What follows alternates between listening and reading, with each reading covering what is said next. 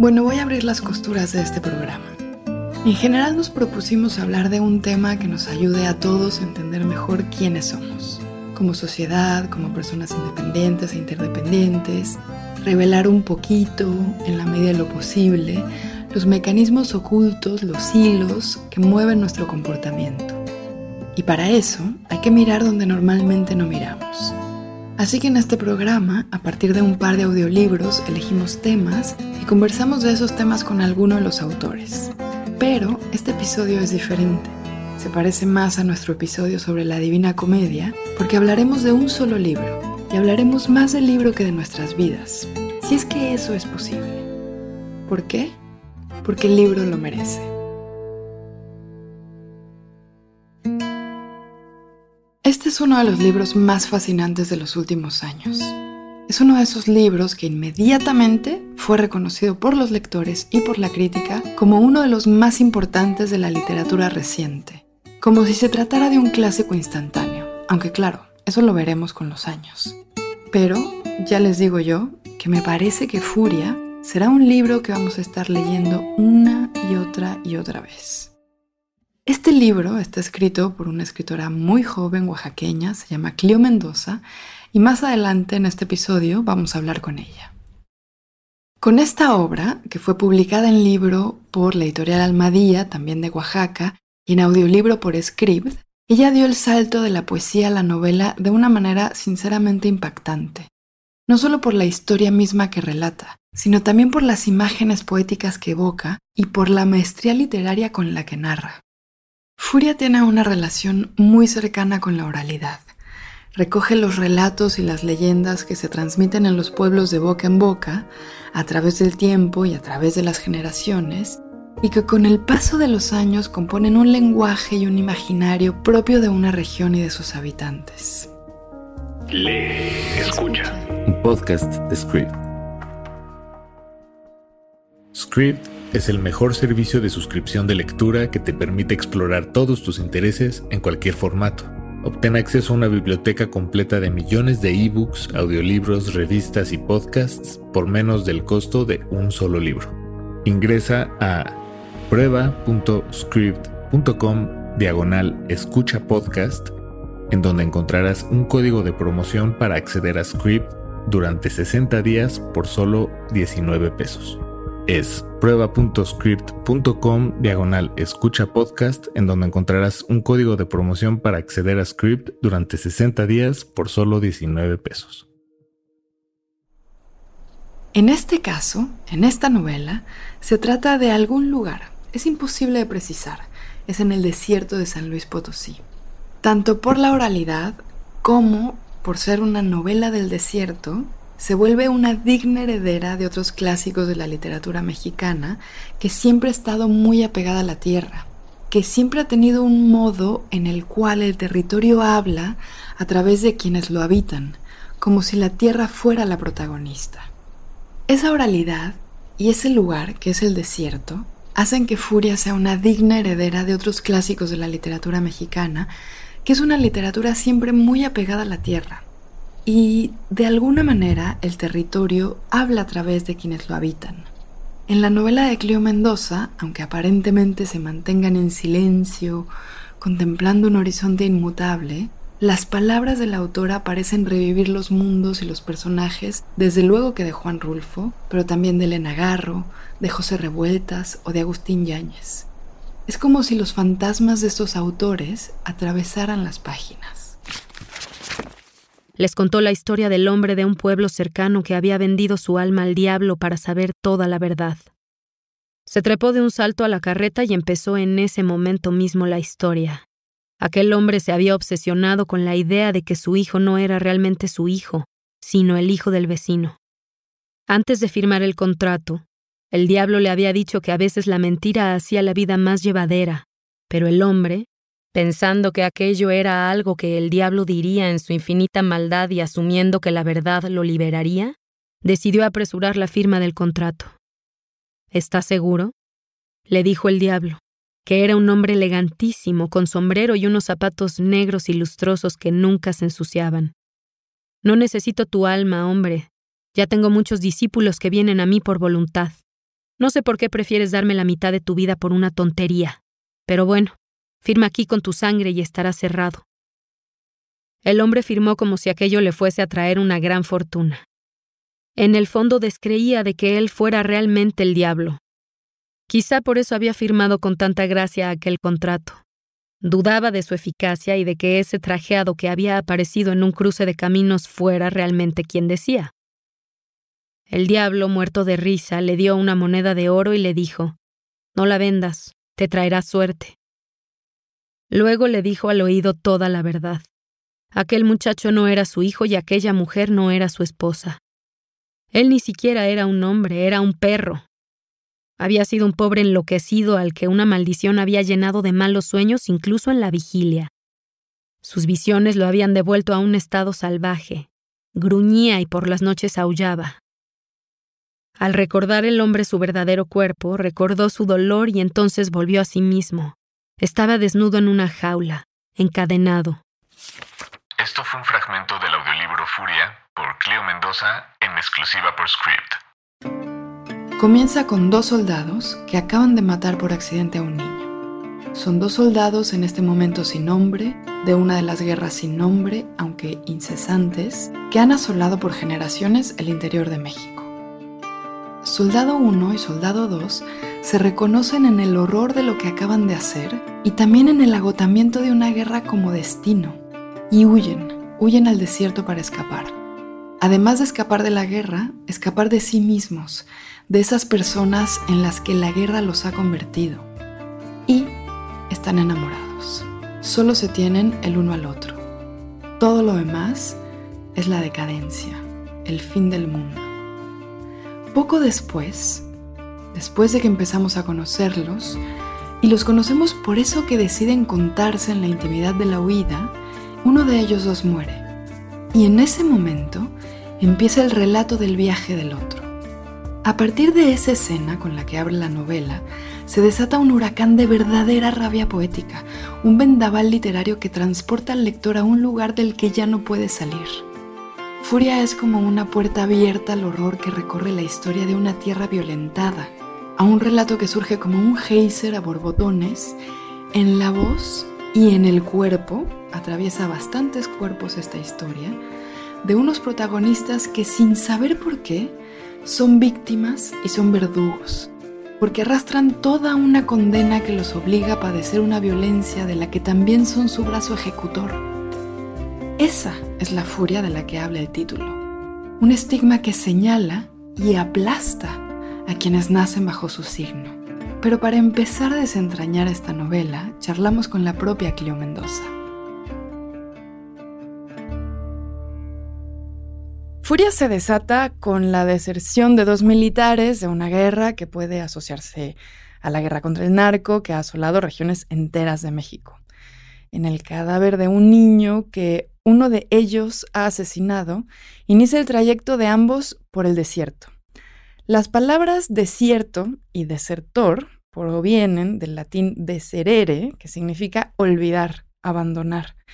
Y pensé que pareciera que Furia es un relato donde confluyen muchas fuerzas al margen, en apariencia olvidadas, y que de algún modo también son la esencia, ¿no? El margen al centro, como una especie de inconsciente que sale a la superficie, que creo que son como las páginas de un libro. ¿Te relacionaste al escribirlo con esta idea del abandono, del olvido? Sí, totalmente. La memoria eh, es algo que a mí me ha llamado muchísimo la atención desde siempre. El otro día hablaba con un amigo que tenía de niña la obsesión eh, recurrente de que cuando fuera vieja, o quizás más pronto que, que cuando fuera vieja, iba a empezar a perder la memoria porque mi memoria no funciona, siento yo, digo, es muy raro y difícil hacer la comparativa, pero siento que no funciona como la de las otras personas. Y tal vez las otras personas tengan esa misma sensación respecto a su propia memoria, ¿no? Pero siento que yo tengo, em, muy mala memoria a corto plazo, pero puedo recordar cosas de cuando tenía 10 meses de edad y, y, cosas así. Y no las recuerdo tanto como a esa edad no tenía tan privilegiada la vista, digamos, no, no estaba en el centro de mi educación ver. Lo que hacía era tocar las cosas y olerlas, ¿no? Y, y creo que eh, también tiene que ver con, pues, dónde vivía cuando era niña y demás. Y muchas de las sensaciones que hay, incluso de los personajes en furia, de los personajes niños que aparecen, eh, están narradas desde mis propios recuerdos, ¿no? Esta sensación de estar aprendiendo a caminar y levantarte de la tierra y caerte, y la frescura de la tierra, y este tipo de cosas que también, obviamente, me cuestiono, ¿realmente son recuerdos o son más bien, eh, eh, pues, algo, son recuerdos ficcionales, ¿no? Eh, porque al final es verdad, cada vez que recordamos estamos volviendo a ficcionalizar eh, lo que parece haber sido un hecho objetivo y cada vez le vamos sumando más de nuestro presente, de nuestras expectativas, de lo que estamos viendo, incluso de lo que estamos leyendo y, viendo a nivel como las series, las películas y demás. Eh, y entonces cuando recordamos qué es exactamente lo que recordamos. Por eso igual hay un pasaje en Furia de un hombre que no recuerda bueno, que está perdiendo la memoria, eh, pero sí recuerda el acto de leer. Y eso era el, el padrino de mi papá, eh, que es de un pueblo en la Mixteca. Lo fuimos a ver porque él estaba muriendo de Alzheimer y lo que decían sus hijas era que en algún momento iba a olvidar respirar. Y yo decía, ¿cómo va a olvidar respirar? Sí, claro, se aprende a respirar y lo vas automatizando de a, a una velocidad que es la velocidad de la supervivencia, pero se te olvida eventualmente, se te puede olvidar y eso me parecía inconcebible. Y este hombre, incluso cuando ya empezaba a atragantarse, el único gesto que mantenía todos los días como parte de una rutina ya impregnada en su cuerpo, siento yo, era la rutina de sentarse al sol leyendo un periódico, que además era un periódico de hace 30 años, porque el señor olvidaba cerrar su boca, entonces babeaba tanto que los periódicos terminaban empapados y las hijas tenían que cambiar todo el tiempo los periódicos, entonces tenían como un montón de, de periódicos viejos que habían en la casa de él y se los daban pues solo para que los repasase, ¿no? en, su, en su mente o en su memoria, porque ya no los estaba leyendo definitivamente. Y, y qué, qué acto entonces el de leer, ¿no? También, no importa qué, pero qué es lo que estimula también en el cerebro y justamente en la memoria que este hombre lo repetía con ese ímpetu.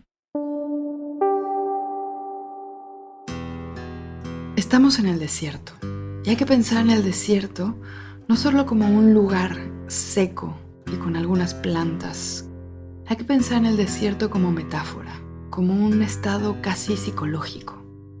El horizonte se extiende en la lejanía, el cielo es inmenso e implacable Hace mucho calor. Tenemos sed. A simple vista no se advierte movimiento, ni se escucha nada, más allá del constante batir del viento. Aparentemente, nada puede vivir aquí. Es el lugar de paso, la geografía nómada que durante milenios las comunidades transhumantes, o sea, las nómadas, han cruzado en busca de espacios más amables para la vida humana. Sin embargo, si aguzamos el oído y la vista, poco a poco comenzaremos a advertir palabras como en un rumor, así como ligeros movimientos. Son las historias que también cruzan el desierto, las palabras en susurros que lo recorren y nos hablan de quienes antes estuvieron aquí, las huellas espectrales de todas las presencias que lo habitaron. Son historias que aparecen como en un ensueño y de las que nunca tendremos la certeza de que sean reales o de que las estemos imaginando. Creo que hay algo, desde luego, de la memoria con la que se escribe y también creo que hay algo de los personajes olvidados en nuestro imaginario, en estos escenarios que también son escenarios casi decadentes del abandono porque son inhabitables, ¿no? Y en ese sentido el desierto es una especie de imaginario en el cual suceden muchas grietas de lo que entendemos como la violencia.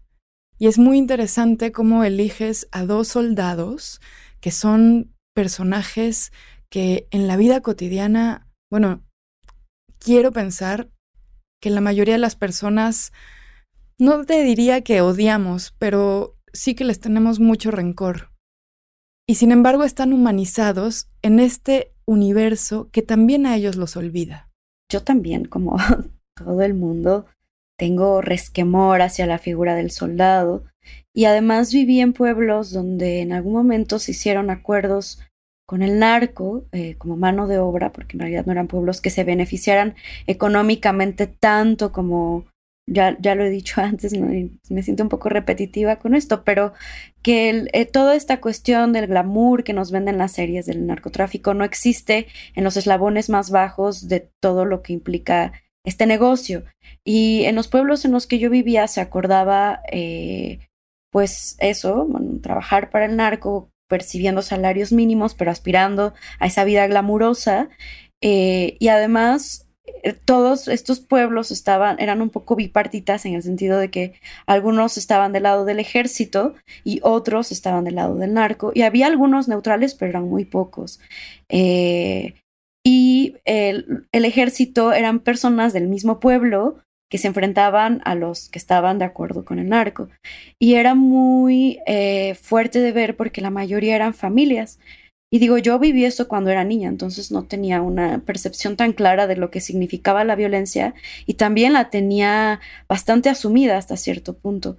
Em, y pues digo, ya en un análisis más adulta me di cuenta de que eh, para también yo eh, calmar un poco ese trauma hacia el ejército, sobre todo porque aquí en Oaxaca habíamos vivido también el 2006, eh, como toda la, sí, el ejército entró y era como momentos eh, de gran terror en, las calles. Y, y bueno, tenía que humanizar esas figuras un poco también para mí misma, claro, o sea, para las y los lectores, porque estoy totalmente consciente de que toda la travesía del villano o el antihéroe en la literatura está descrita como si fuera una trayectoria natural, pero en realidad, y creo que ahí está lo rico también de, de, de lo que se está escribiendo ahora, el villano o la villana tienen un perfil psicológico mucho más complejo porque obviamente algo provocó esa, ese declive o esa, ese cambio, ¿no? Ese, esa ida al lado oscuro, digamos.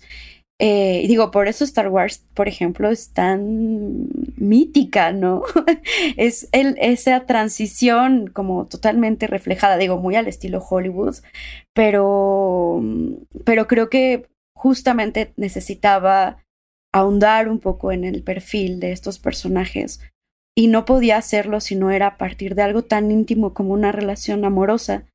Eh, es ahí donde también se vislumbra no solo como la máxima ternura, sino también todo lo contrario, ¿no? Y creo que lo vivimos, aunque no seamos soldados. Soldados del amor quizás, pero Dentro de la ficción, son relatos que se cubren por un lenguaje tan poético como simbólico, lleno de resonancias y supersticiones. Y como los personajes que las protagonizan, las historias surgen como espejismos. O sea, igual que aparecen, se van. Y así sucede con la historia de Vicente Barrera. Este personaje es un mercader ambulante de hilos que se aparece en el desierto y es quien verdaderamente maneja los hilos de la novela de Clio Mendoza. Este es un hombre que recorre el desierto ofreciendo a quienes se encuentra por el camino una moraleja y una moneda. En la moraleja se abrirá una esperanza que les ayude a reconciliarse con aquello de lo que están huyendo. Y en la moneda, su perdición. La moneda pasa de personaje a personaje y además de simbolizar una maldición, es una prueba de paternidad. Los dos soldados, que después adoptarán los nombres de Juan y de Lázaro, se descubrirán, después de muchas visiones en el desierto, como hijos de Vicente Barrera. Y lo mismo sucederá con el tercer personaje de la novela, Salvador, que aparece más allá de la mitad. Y todos ellos, que han recibido la moneda del vendedor de hilos, son hijos de un padre y de una madre que los terminan por abandonar. Son hijos de la miseria y la desolación. Y los persigue la marca de Vicente Barrera, siendo él mismo una furia que recorre el desierto en un carro de hilos, con el que peregrina mientras va dejando, por los cruces de caminos y las aldeas polvorientas, a sus hijos, con lo que se lee como una suerte de maldición. Los tres personajes se van a reconocer porque, como el propio Vicente, se convertirán en perros rabiosos, en animales domesticados pero indomesticados, animales del desierto solo capaces de infligir y sufrir dolor, de pelear en una guerra interminable. Cuando te conocí ya no sabía a qué patria pertenecía, ya no sabía cuál era la verdadera justicia, ya ni siquiera sabía cómo había empezado esta maldita guerra. Ahora no sé si ha terminado, ni sé cuándo se supone que nosotros ganamos. Hemos sido muy hombres porque siempre hemos estado peleando. ¿No es eso lo que se les exige a los hombres? ¿No sabes qué leer o qué escuchar? Script es una excelente herramienta para descubrir tu próxima gran lectura. Ingresa desde tu teléfono, tableta o computadora a las recomendaciones personalizadas y curadurías por expertos que se adecúan a tus propios gustos. Ingresa a prueba.script.com diagonal escucha podcast, en donde encontrarás un código de promoción para acceder a Script durante 60 días por solo 19 pesos. Es prueba.script.com diagonal escucha podcast para acceder a Script durante 60 días por solo 19 pesos. Furia es un libro repleto de enigmas y de claves que no se advierten a simple vista, como en el desierto.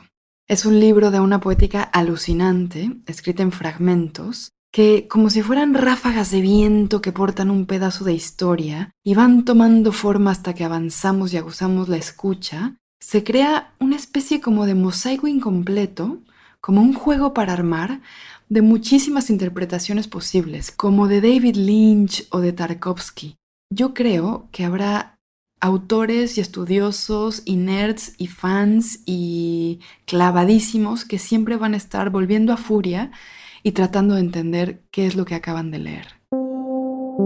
Me gustaría mucho poder escribir de eso sin que se concibiese como totalmente poético eh, o como, o como extra imaginativo o solo imaginativo, solo mágico, porque siento que realmente las vidas tienen las, las cosas, perdón, tienen una vida como eh, a lo mejor no es la vida que nosotros concebimos, pero me acuerdo mucho que en una de mis idas al desierto, eh, yo sentía una comunión muy grande con una piedra que estaba ahí cerca.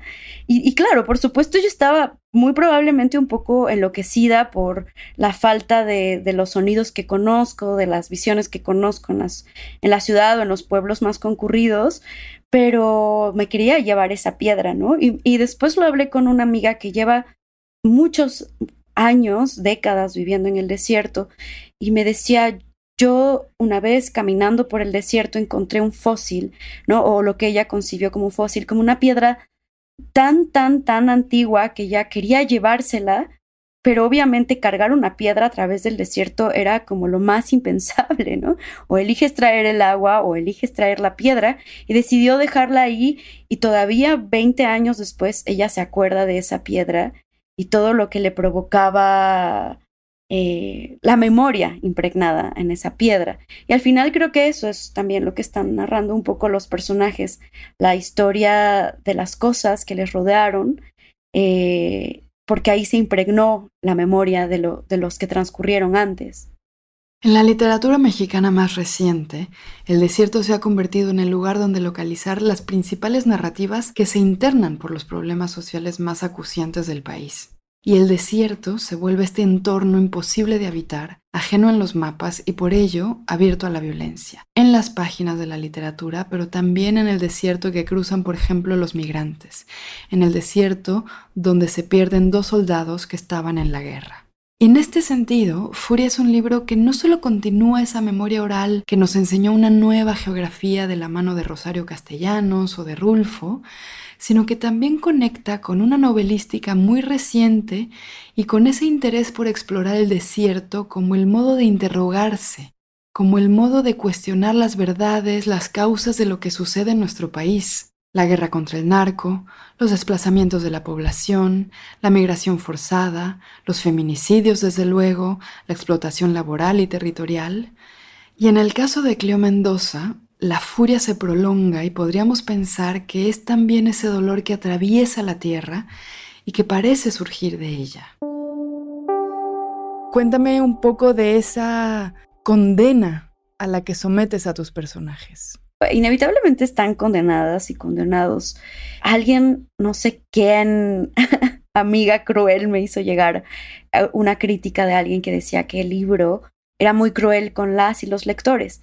Y me quedó resonando, digo, era un, era un comentario mucho más largo eh, y, y, mi amiga me pedía discutirlo, ¿no? Como yo no creo que sea así. Yo decía, bueno, yo ya no quiero hablar tanto de esto, ¿no? Me gustaría que los espacios con mis amigas también fueran de otro tipo de conversaciones, pero también al mismo tiempo me encanta esto que, que, platicábamos al principio, ir descubriendo como las perspectivas del libro, como las otras versiones.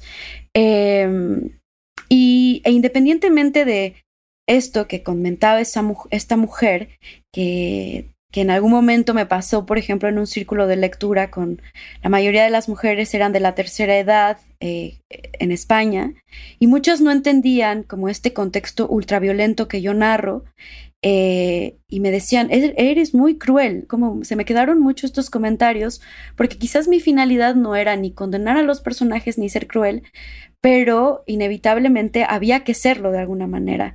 Eh, pienso, por ejemplo, en esta historia de, eh, creo que eran Sophie y Paul Oster, que Sophie Cal en su performance eterno le dijo a él, si tú vas, tú vas a empezar a escribir un libro, yo voy a ser tu personaje. Y cualquier cosa que tú escribas sobre tu personaje, yo la voy a llevar a cabo.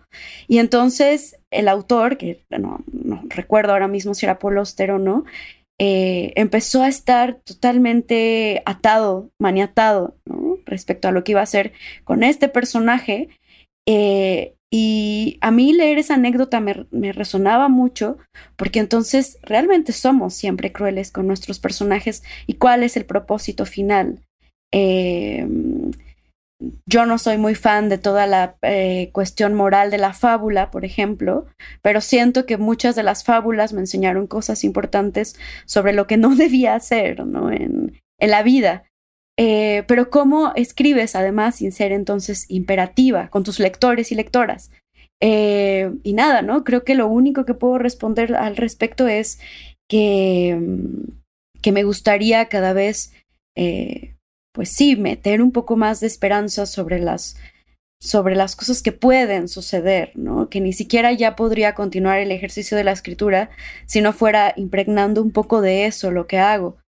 Eh, y, los personajes de alguna manera estarían, eh, entonces estaríamos a mano con los personajes eh, ya malditos, digamos, en cuanto a que pues todo lo, lo que han enseñado, todo su sacrificio tiene como una razón. Y tal vez es también porque ahora mismo estoy leyendo mucho sobre procesos sacrificiales en culturas originarias y demás, y he estado eh, por cuestiones personales yendo mucho a la Sierra Mije, y me llama mucho la atención cómo todo ser que, que se sacrifica en, en estos procesos ceremoniales está asegurando su trascendencia también. Y lo que creo que es maravilloso de tu libro no es que haya una condena de los personajes, que sí sufren una serie de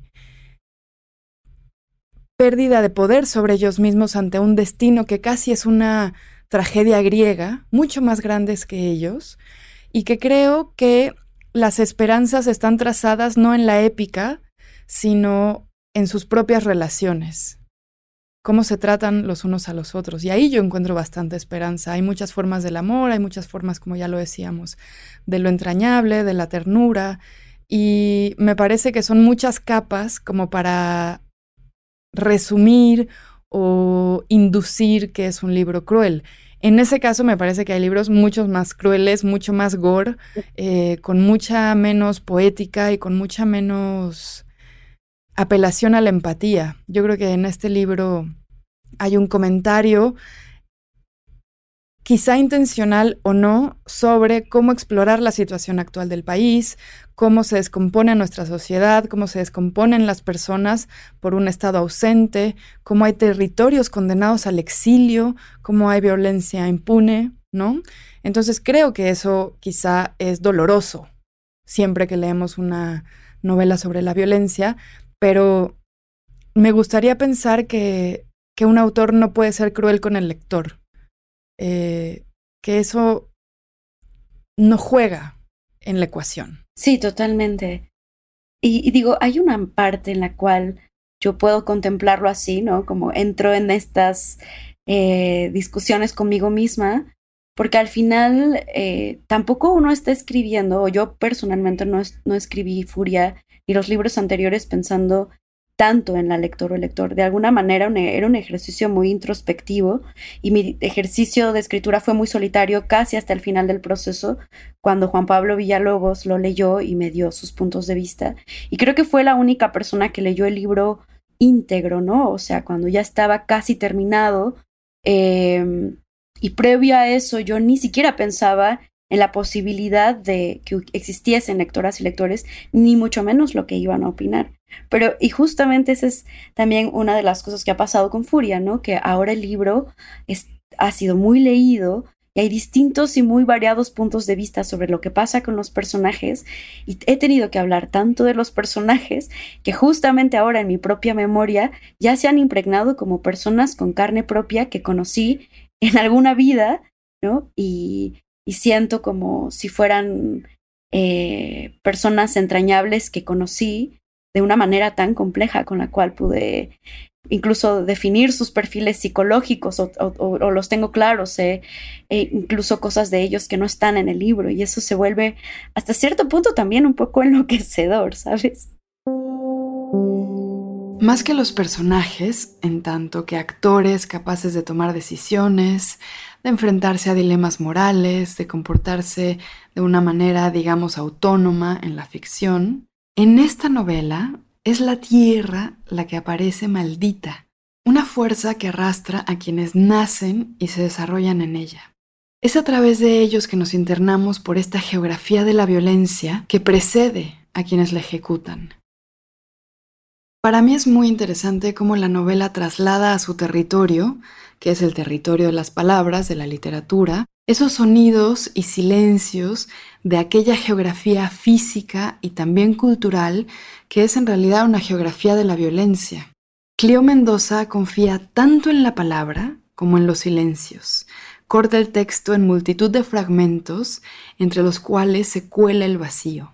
Y es que Furia es una novela que quiere decir ese vacío, quiere nombrarlo, quiere habitar los paréntesis, esos huecos del lenguaje que se abren ante la violencia. Es el desierto que se cierne ante quienes lo sufren. Me parece muy interesante cómo se distribuyen los fragmentos en las páginas del libro impreso, de manera que ocupan una página y un segmento de la siguiente. Y de ese modo las páginas del texto están pues atravesadas por vacíos, cosa que en el audiolibro se trasladan al silencio, entonces creo que la experiencia de escuchar tu libro tiene mucho de blanco sonoro y uno se pregunta cómo actúa el silencio, cuál es el equilibrio entre lo que se dice y se calla, cuál es el papel no solo del silencio, sino también del tabú, que es eso que callamos, de lo que está obligado a callar, de los secretos, por ejemplo, pues familiares o de la autocensura. En el libro también es el lugar en el que explotan esos vacíos de manera muy contundente, eh, como si no se pudieran seguir conteniendo. Son como pequeños estallidos dentro del libro y del audiolibro de esa otra narrativa. No sé si pensaste alguna vez que tu libro sería un audiolibro y que esos blancos de la página serían experiencia sonora. Yo cuando leo los libros que estoy escribiendo, bueno, los libros, no los leo cuando ya están publicados, porque me resulta, sería bastante frustrante de pronto, digo, te pones a leer el libro y quieres hacer mil correcciones y ¿por qué no cambié esta palabra por esta otra? Y creo que también tiene que ver con que va cambiando la noción de ritmo que uno tiene en la vida. Tal vez... Eh, no sé, los primeros libros que escribía tenían mucho más una estructura de verso porque iba más rápido y, el verso se lee con mucha más agilidad y demás. Y digo, yo vengo de, familia de músicos. Eh, no sé si eso tenga algo que ver, seguro que tiene mucho que ver.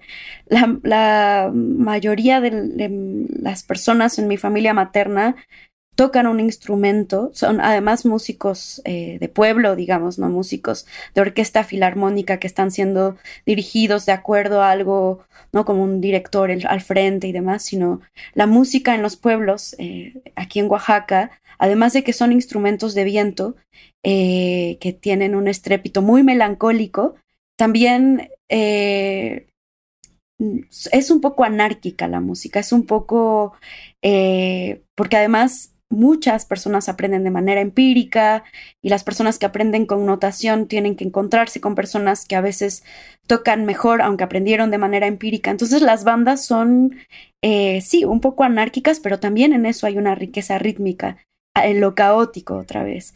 Em, entonces mi, familia viene de, de ahí. Yo no estudié música y cuando yo leo, cuando yo escribo, perdón, leo todo lo que escribo.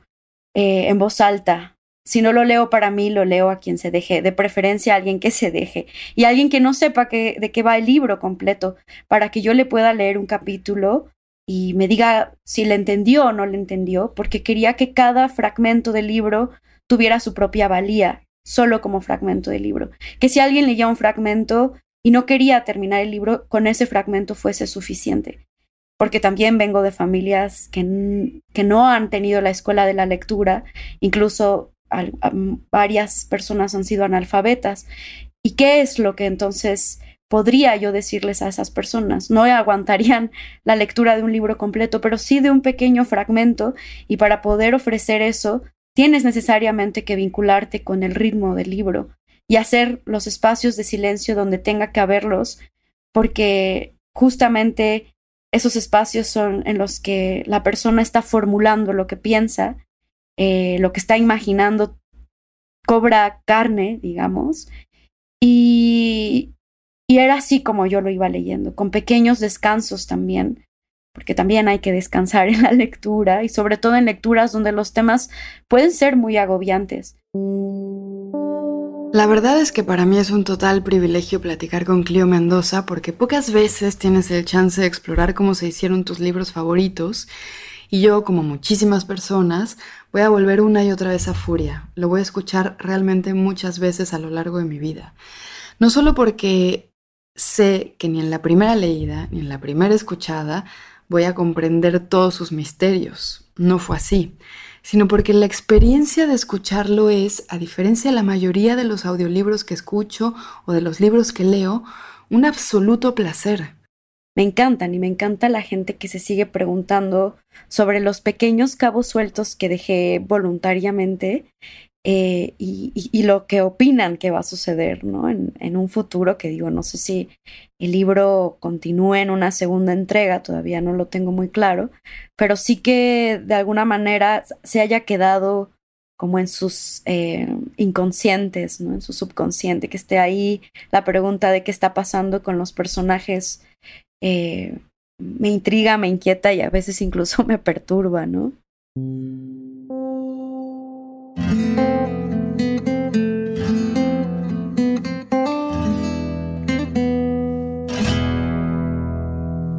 Siempre he pensado que mis libros favoritos son aquellos que me muestran una imagen que yo he visto mil veces en mis casi 40 años sobre la Tierra, pero que nunca había visto así, así como me la están describiendo.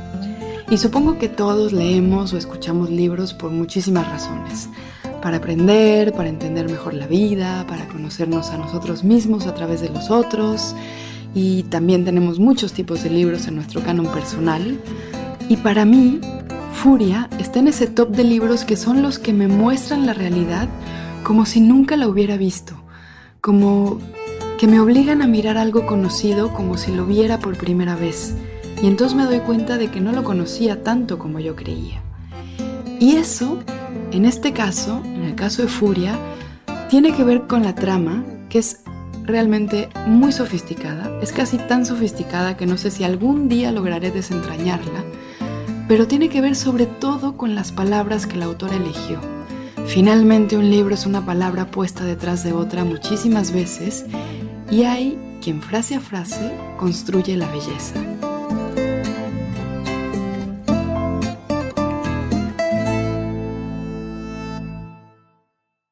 Lee, escucha, es un podcast de Script y Sonoro.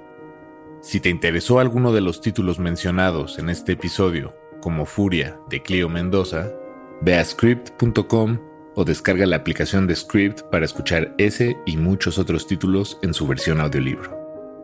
Guión y conducción por Elvira Lisiaga. Javier Aceves en la producción ejecutiva por parte de Script. Producción Paco de Pablo y Mitzi Hernández. Montaje y diseño sonoro a cargo de Alex de Winter. Supervisión de postproducción Israel Pérez.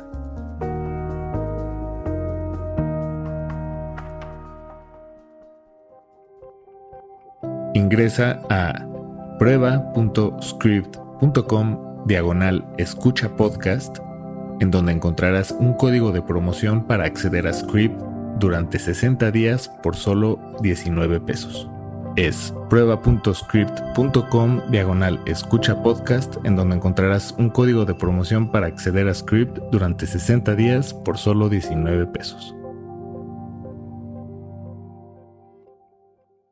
Hey guys, it is Ryan. I'm not sure if you know this about me, but I'm a bit of a fun fanatic when I can. I like to work, but I like fun too. It's a thing. And now the truth is out there. I can tell you about my favorite place to have fun Chumba Casino. They have hundreds of social casino style games to choose from, with new games released each week. You can play for free anytime, anywhere and each day brings a new chance to collect daily bonuses. So join me in the fun. Sign up now at ChumbaCasino.com. No purchase necessary. VGW. Void prohibited by law. See terms and conditions. 18 plus.